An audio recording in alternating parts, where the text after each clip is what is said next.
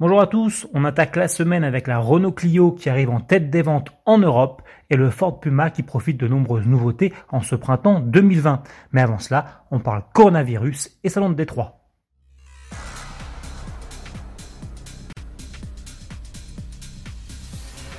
L'épidémie de coronavirus continue de bousculer le calendrier des grands rendez-vous automobiles. Après l'annulation ou le report des salons de Genève, New York ou encore Pékin, c'est l'édition 2020 du salon de Détroit qui vient d'être supprimée. Dans le contexte de crise sanitaire actuelle, l'endroit qui devait accueillir l'événement est en effet susceptible d'être réquisitionné à tout moment pour servir d'hôpital de fortune. C'est un véritable coup dur pour le salon américain qui devait cette année se réinventer après avoir été boudé par le public lors de ses dernières éditions. C'est pour cela notamment qu'il devait se tenir pour la première fois en juin et non plus en janvier comme habituellement. Finalement, cela ne se fera pas, mais pour la prochaine édition, rendez-vous est déjà donné du 19 au 26 juin 2021.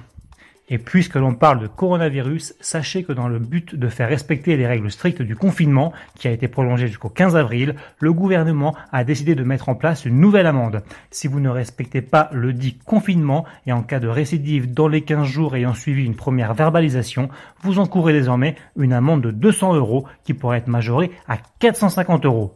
Le montant de l'amende pour une première infraction est lui maintenu à 135 euros avec une majoration de 375 euros.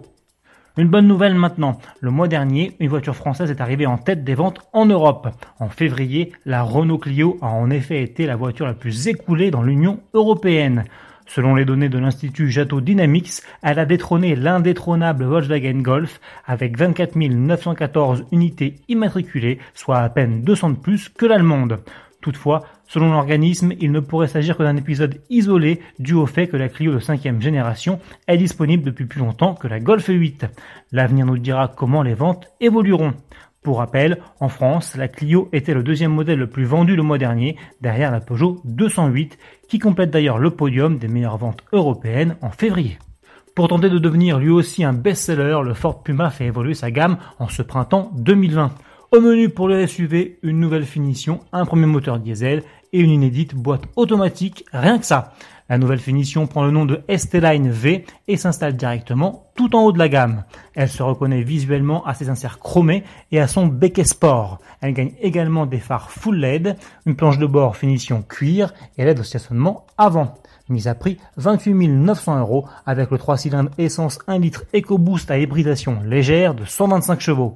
Côté moteur, justement, le Puma accueille un nouveau bloc, disponible jusqu'à présent avec deux motorisations essence micro-hybride de 125 et 155 chevaux. Le SUV se dote désormais et pour la première fois d'un moteur diesel, le 1 litre 5 EcoBlue de 120 chevaux, lequel est couplé à une boîte manuelle 6 rapports. Une toute nouvelle transmission automatique DCT7 fait également son apparition.